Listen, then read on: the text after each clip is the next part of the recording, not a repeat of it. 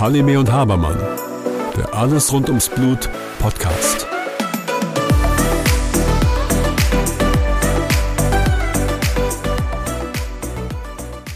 Hallo Björn. Hallo Susanne. Björn, ich habe dich beim letzten Mal gefragt, wenn die Diagnose Hämophilie auf eins deiner Kinder gewesen wäre, gestellt worden wäre, wie wäre es denn dann gewesen? Was hättest du das erste Mal gedacht? Und ich hatte gesagt, ich hätte erst mal geschluckt und ja. wahrscheinlich erst mal lange nachgedacht. Ich habe natürlich den Vorteil, dass ich so einen medizinischen Background habe und vielleicht mir so ein bisschen was vorstellen kann unter dieser Erkrankung, aber vielleicht ist das auch ein Nachteil.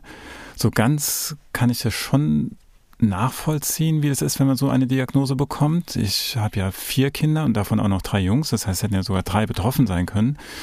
Und alle diese vier Kinder waren auf einer Intensivstation direkt nach der Geburt, sodass ich auch mit bestimmten Diagnosen zumindest mal konfrontiert wurde. Toi, toi, toi, ist alles gut gegangen, aber es stellen sich einfach sehr, sehr viele Fragen dann. Und man denkt natürlich an das Heil und Wohl des Kindes und dann überlege ich mir natürlich, okay, was kommt jetzt alles auf uns zu? Was müssen wir machen? Was müssen wir bewältigen?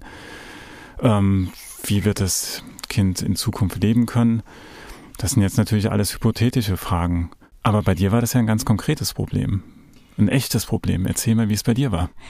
Ja, ich kann erzählen, wie es meinen Eltern ergangen ist, im Grunde genommen. Ne? Die, meine Diagnose wurde im Alter von zwei Jahren gestellt und ähm, im Nachhinein waren, wenn man darüber gesprochen hat, meine Eltern waren über die Diagnose glücklich, weil zuallererst stand im Raum eine Kindeswohlgefährdung. Ich hatte ganz viele blaue Flecken und alle Nachbarn haben geschaut. Im Kaufhaus wurden meine Eltern angesprochen und dann kam eine ähm, Ärztin um die Ecke und hat gesagt, naja, vielleicht sollten Sie mal ins Krankenhaus gehen, um hier weiterzuschauen, was da, ähm, um der ganzen Sache auf den Grund zu gehen.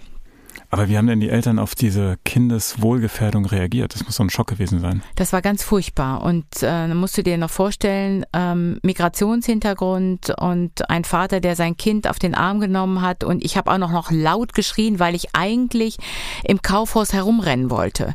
Du kannst dir vorstellen, mein Vater hat mich gepackt und dann kam dann jemand um die Ecke und sagte, ich zeige sie an. Und einen Tag später hat dann eine ähm, Kollegin meinen Vater angesprochen und gesagt, mit ihm müsst ins Krankenhaus, um da ähm, weiter zu forschen, weil diese blauen Flecke sind nicht normal. Naja, und im Krankenhaus angekommen, kamen wir, kamen meine Eltern in die ganze Batterie, also die ganze Laufsituation hinein und wurde gesagt, naja, wir müssen erstmal eine Knochenmarksbiopsie durchführen. Naja, da kannst du dir vorstellen, was dann für ein Film abgelaufen ist bei meinen Eltern. Ähm, Leukämie, und ähm, zwei Tage später kam dann die Diagnose, nein, es ist keine Leukämie, sondern es ist eben eine Blutgerinnungsstörung, ein sogenanntes von Willebrand-Syndrom. Früher hieß es gar nicht von Willebrand-Syndrom, sondern Angiohämophilie. Das heißt, es äh, war eine Beteiligung ähm, von dem Faktor 8, einer Hämophilie, aber Angio, alles was mit Gefäßen zu tun hat, deswegen auch heute wissen wir, es ist ein von Willebrand-Syndrom Typ 3. Für deinen Vater war das dann eine Erleichterung oder ein ganz neues Fass, das aufgemacht wurde? Naja, erstmal eine Erleichterung, dass es nichts Bösartiges ist. Und dann hat er angefangen, äh, in allen Büchern zu kramen und zu lesen und hat dann nur drei Zeilen wiedergefunden. Nämlich wirklich nichts im Grunde genommen. Also früher die Diagnose gestellt zu bekommen, war auch für einen Mediziner ja ganz schrecklich, muss man sagen, weil man nichts gefunden hat und äh, ganz wenig gewusst hat. Und hat dein Vater mal erzählt, wie ihm die Diagnose mitgeteilt wurde? Ja, hat er gemacht. Ähm, er hat ähm, von verschiedenen Kollegen ähm, hat er die Diagnose gestellt bekommen. Einmal vom Blutspendezentrum, ähm, dass es eben was ganz Seltenes wäre, eins zu eine Million, und dass es da ganz schwierige Therapieformen gibt.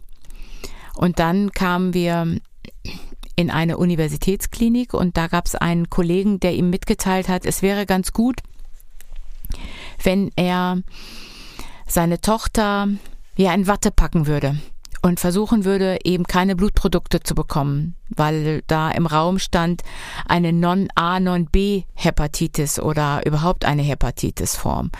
Und ähm, ja, mein Vater hat dann wirklich über die ganzen Jahre versucht, mir tatsächlich keinerlei Blutprodukte zu geben. Okay, das heißt, letztendlich konnte ihm nicht richtig was angeboten werden, was ja dann auch frustrierend irgendwo ist. Ja, und das muss man sagen, haben sie die ganzen Jahre mit sich getragen, bis ich dann im Grunde genommen selber ähm, Medizin studiert habe. Bis zu dem Zeitpunkt habe ich kein einziges Blutprodukt bekommen. Okay, das war jetzt vor einigen Jahren gewesen. Jetzt sind wir ein bisschen weiter und du hast ja mittlerweile selbst auch ganz kleine Patienten, bei denen du vielleicht auch das erste Mal diese Diagnose stellst. Die Zeiten haben sich geändert. Wie ist es denn heute? Interessanterweise ist es ganz unterschiedlich, je nachdem, welchen Background die Patienten haben und wie gut gesettelt sind die Patienten. Das heißt, du hast Patienten, ähm, das macht mir aber oft Angst, ähm, die gehen ganz cool damit um, die sitzen da vor dir und ähm, sind erstmal gar nicht großartig geschockt. Das heißt, du erzählst und erzählst und erzählst und im Grunde genommen realisierst du, Mensch, das, was du gerade erzählst, kommt gar nicht richtig an. Und dann ruderst du zurück und dann fängst du nochmal von vorne an und erzählst stückweise und versuchst aus den Augen der Patienten herauszubekommen, ob das, was du gerade erzählt hast, auch wirklich angekommen ist. Und der Großteil der Patienten ist erstmal, ja, geschockt. Das heißt, sie sagen gar nichts. Sie sagen gar nichts. Und du machst dann eine Pause und ähm, die erste Frage, die dir dann gestellt wird, meistens vom Vater, wird mein Kind Fußball spielen? Und ich kann mich erinnern, dass diese Frage oft in der Klinik gestellt wird. Und ähm, die meisten Kollegen antworten dann, nein, ihr Kind wird so eine, so eine Sportart nie spielen können. Und das ist dann so tief eingraviert, dass das das Hauptzentralthema sein wird durch das ganze Leben dieser Kinder. Und ich habe mir angewöhnt, diese Frage immer mit Ja zu beantworten, mit kleinen Nuancen und ähm, Hilfestellungen, die wir ihnen anbieten werden, wird ihr Kind auch Fußball spielen. Das sind nur die Väter, aber wie reagieren die Mütter darauf? Bei den Müttern geht ein Film ab, weil sie genau wissen, ähm, naja, wenn die Diagnose schon in der Familie bekannt ist, dann geht die Situation durch und sagen, naja, ich bin Trägerin, also ich bin schuld. Wenn es eine Neudiagnose ist, stellen oft die Eltern die Frage, ja, aber woher kommt denn das? Haben wir das vererbt? Und wenn ich dann antworte, ja, die Vererbung kommt von der Mutter, da muss ich immer ganz auf, also nur sehr aufpassen, weil du merkst dann im Zusammenspiel der beiden Eltern, naja, wer ist schuld? Also da wird ganz schnell die Schuldfrage gestellt. Und an der Stelle müssen wir aufpassen, wie wir die Diagnose letzten Endes mitteilen, weil letzten Endes schuld ist keiner. Und hast du da irgendeine Möglichkeit, wie du da eingreifst oder die Eltern in dem Fall darauf vorbereitest oder steuerst? Ja, habe ich in dem Moment, weil ich dann ähm, ähm, den Stammbaum zeige und dann einfach mal ähm, in die Diagnose und in die Symptome eingehe. Das heißt, ähm, ich frage dann oft, gibt es irgendwelche Blutungen in der Familie? Das heißt, ähm, hat die Mutter zum Beispiel irgendwelche ähm, Blutungen gehabt nach Operationen? Hat sie eine starke Monatsblutung? Und ähm, wie ist denn das noch in der Familie? Kann sie sich erinnern? Gibt es einen Bruder, der möglicherweise ähm, Blutungen nach operativen Eingriffen hat. Und ähm, wenn es eine Neudiagnose ist ähm, und wir die Diagnose gar oder die Erkrankung gar nicht bekannt ist in der Familie, dann weiß ich, okay, hier handelt es sich um eine Neumutation. Das heißt, diese Diagnose existiert noch gar nicht in der Familie. Und dann gilt es im Grunde genommen, ähm, der Mutter sehr klar zu machen, dass sie zwar mögliche Trägerin ist, denn wir haben auch Patienten, wo die Mutter keine Trägerin ist und das Kind hat die Hämophilie. Aber wenn die Mutter die Trägerin ist, dann muss man sagen, die Veränderung dieses Gens ist nicht bei der Mutter, sondern eigentlich bei dem Großvater des Kindes entstanden. Und er hat das veränderte Gen an die Mutter weitergetragen, sodass wir so ein bisschen die Schuldfrage verlagern können. Und ich gehe im Grunde genommen immer davon ab, es ist nicht die Mutter die Schuld, sondern es ist ein Schicksal. Ja, das ist vielleicht besser formuliert. Und das sind ja jetzt auch wieder ganz viele Informationen. Jetzt sind sie bei dir in der Sprechstunde, dann gehen sie irgendwann nach Hause mhm. und aus eigener Erfahrung weiß ich, die Hälfte hat man vergessen oder vielleicht auch sogar mehr und vor allem die Fragen, die kommen alle erst danach. Wie deswegen, geht's weiter? Deswegen mache ich auch ganz klar, dass ich Ihnen mitteile, ihr könnt mich 24 Stunden erreichen und wenn euch was durch den Kopf geht, mitten in der Nacht, dann ruft mich an, weil dann äh, gehen ja im Grunde genommen die nächsten Fragen durch. Angenommen, zwei Uhr nachts kommt der Mutter irgendeine Frage durch, dann soll sie mich lieber anrufen, weil dann kann ich ganz schnell eine Antwort geben, als wenn sie dann während der Nacht noch zig Fragen und zig Antworten sich selber stellt, auch noch googelt und ja Horrorgeschichten auch noch sich ausmalt. Deswegen ist lieber, es ist mir im Grunde lieber, wenn sie mir schnell eine Frage stellt und ich ganz schnell eine Antwort geben kann, die dann ähm, ja das Ganze so ein bisschen ähm, beruhigen kann. Und wir machen im Grunde genommen sehr schnell schon den Folgetermin, meistens schon zwei, drei Tage, manchmal eine Woche, je nachdem, wie die Patienten auch können. Und oft ist es so, dass sie dann mich fragen, kann denn da die Großmutter kommen? Kann da die beste Freundin kommen? Kann die Erzieherin kommen, die oder die Tagesmutter mitkommen? Und ich sage natürlich sofort ja, weil. Das ist besser, das gibt's auch gar nicht. Ja, weil dann schreiben sie, und ich sage dann immer, egal was Ihnen für eine Frage durch den Kopf kommt, mhm. schreiben Sie sie auf, denn sie ist wieder weg. Und ähm, das Zweitgespräch, läuft meistens dann wirklich mit konkreten Fragen. Dann haben die wirklich Vater und Mutter, ist ganz spannend in der, in der Situation, haben unterschiedliche Fragen. Dann kommen die wirklich mit dem ganzen Fragenkatalog an und du musst dir wirklich für das Zweitgespräch im Grunde genommen schon, ja, zwei, drei Stunden Zeit nehmen.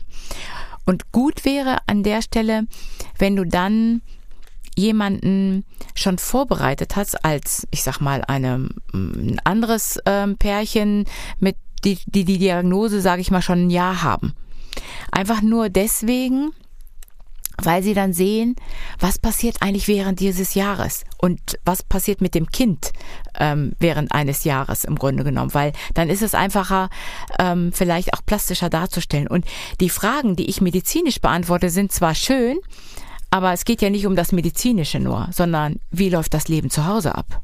Und wie läuft das ab? Ich meine, wenn du so ein Kind zu Hause hast, dann braucht es wahrscheinlich sehr viel mehr Betreuung als ein anderes Kind.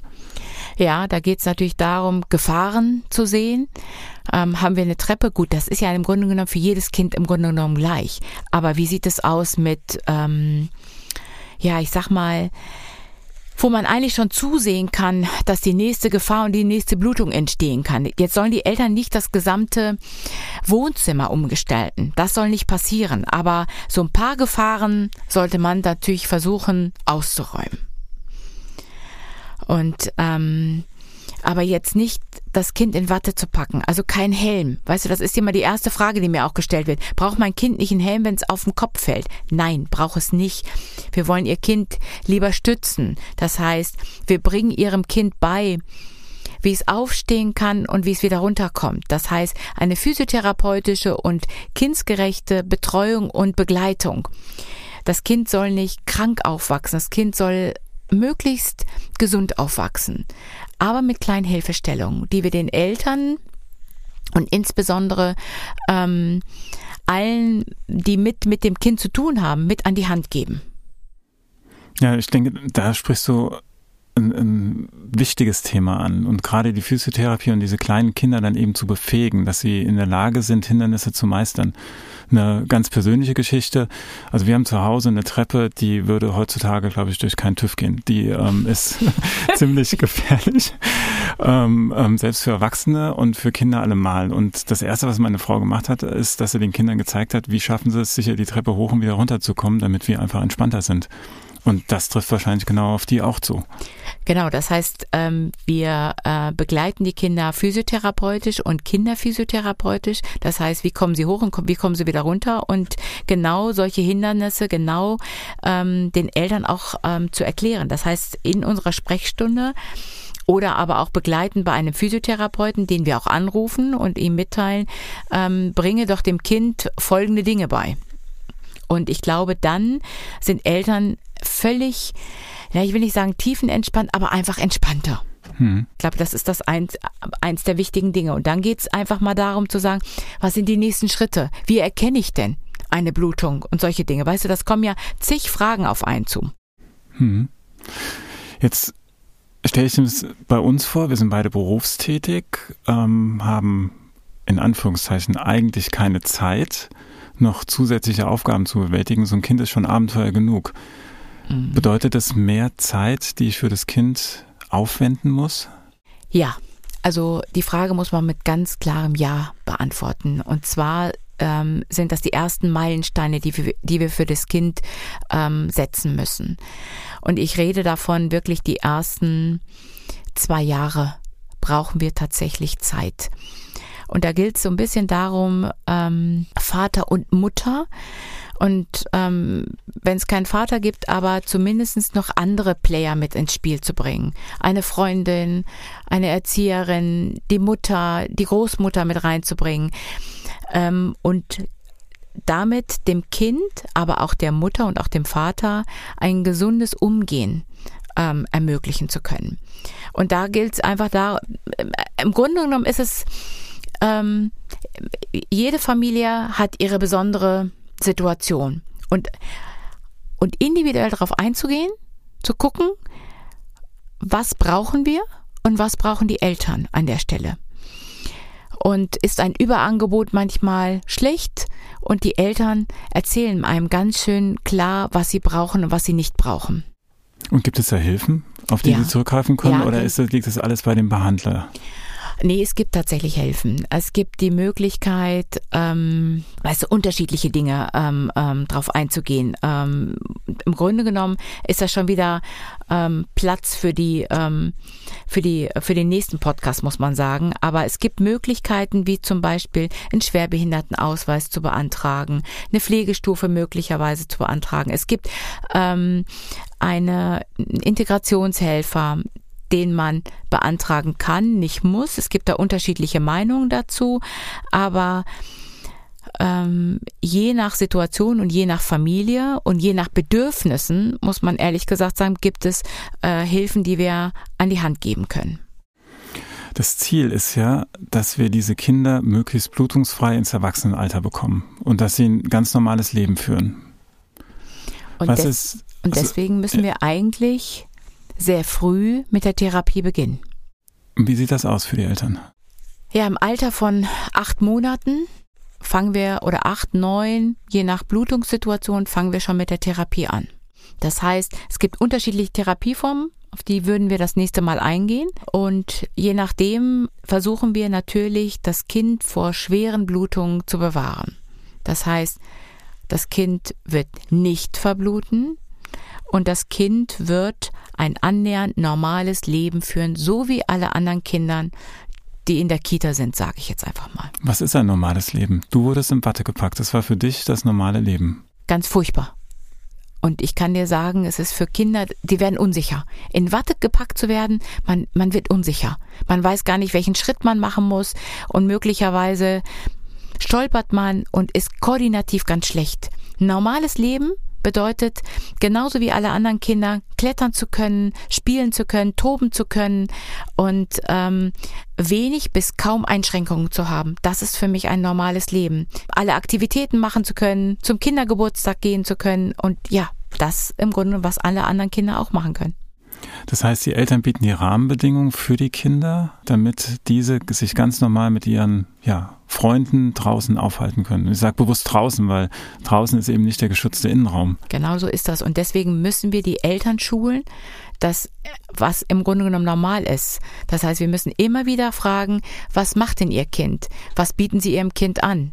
Und ähm, wo verbringen Sie die Freizeit? All das ähm, stellen wir tatsächlich auch, stellen wir diese Fragen auch in unserer Sprechstunde. Was machen Sie denn gerade? Wo waren Sie denn letzte Woche? Das sind zwar sehr persönliche Dinge und deswegen sage ich, wir sind nicht nur die Behandler, sondern wir sind im Grunde genommen Begleiter und auch Freunde.